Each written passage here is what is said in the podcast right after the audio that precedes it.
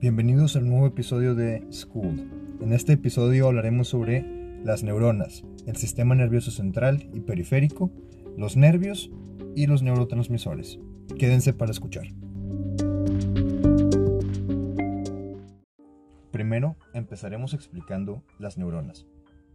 Las neuronas son las células consideradas como el componente principal del sistema nervioso, y tanto tú como yo tenemos millones de ellas en nuestro sistema nervioso. Las neuronas están conformadas por diferentes partes, entre ellas las dendritas, los axones y el núcleo.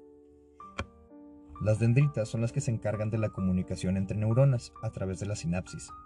La sinapsis normalmente ocurre entre dos neuronas cuando también se comparten neurotransmisores.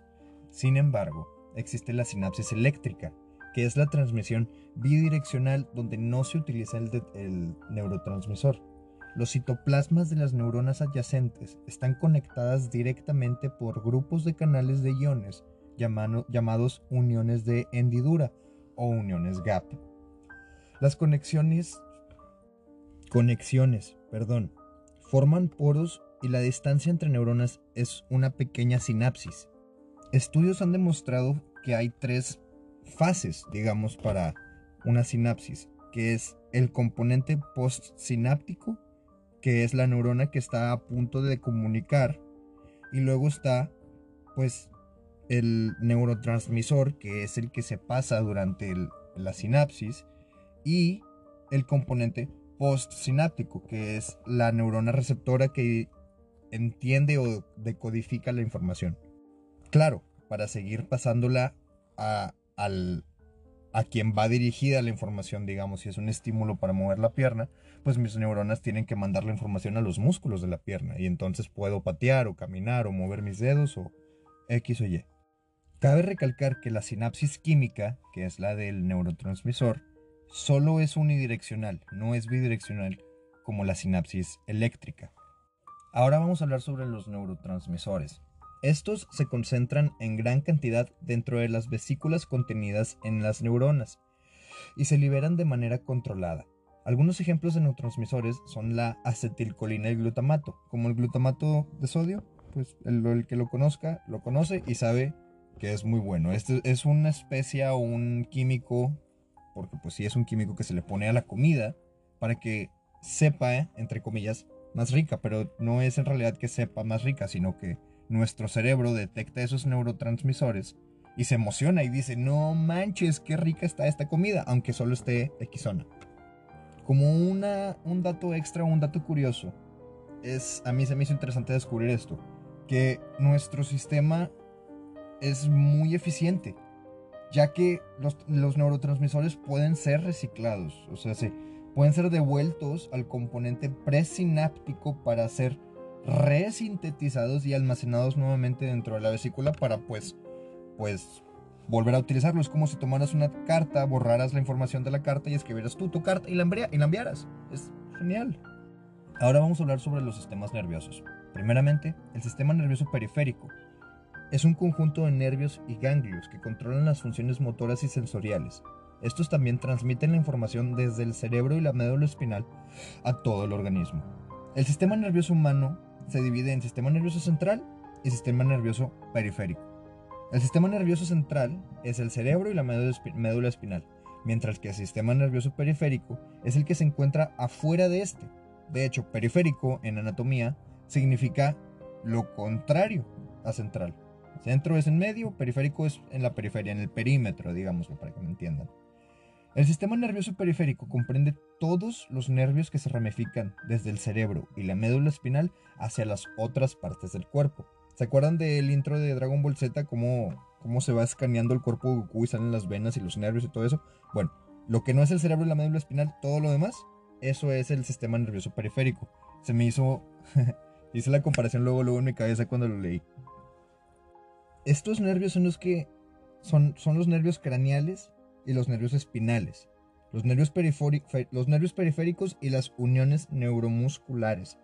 O sea, los huesos, los músculos, las tripas, este, la piel, todo lo externo realmente, o sea, pues no, no, no, no hay pierde. Está, está fácil de entender, pero también está impresionante cómo se controla todo esto de manera que no sepamos. Luego veremos también el sistema nervioso simpatético y parasimpatético. Ahorita lo veremos.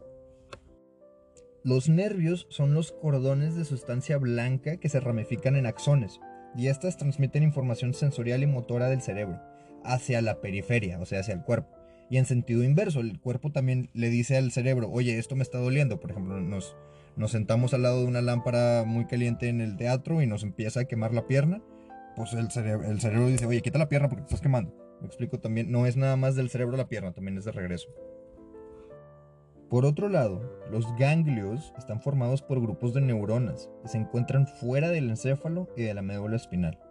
La función principal del sistema nervioso periférico es conectar el sistema nervioso central con los órganos y extremidades, y esto permite que el cerebro y la médula espinal puedan tanto recibir como enviar información a otras partes del cuerpo y de esta forma también permite que podamos reaccionar a los estímulos del ambiente, a la brisa de la, mañana, a la luz del sol en la tarde, al frío de la noche, al, al, sabor salado del, del, aire del mar. Ustedes me entienden.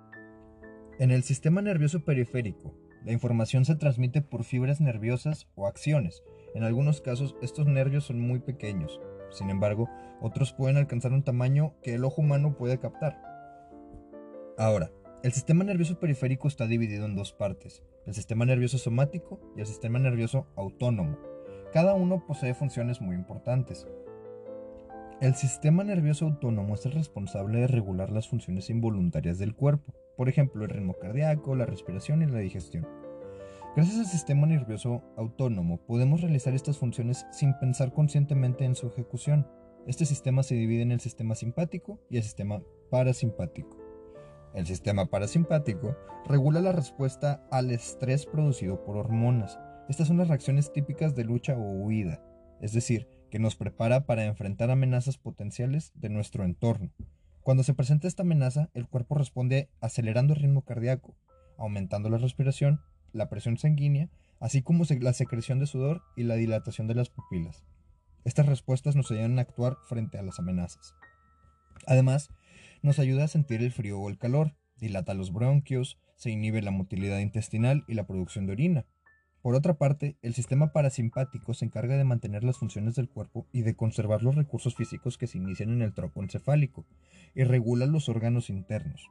Básicamente, este sistema permite que volvamos a un estado normal o de reposo o de tranquilidad, de relax, ralentizando el ritmo cardíaco, ralentizando la, la respiración, el flujo sanguíneo, las pupilas se contraen, aumenta la producción de saliva, se incrementan los movimientos gastrointestinales, se reduce la tensión arterial, o sea, se vuelve a la normalidad. Ahora, las, las neuronas sensoriales o, aferentes son las que transmiten la información de los nervios en el sistema nervioso central, mientras que las neuronas motoras o eferentes llevan la información desde el cerebro y la médula espinal hacia los órganos, las fibras musculares, así como las glándulas de la periferia del cuerpo. Estas neuronas permiten una respuesta física a los estímulos del sistema nervioso.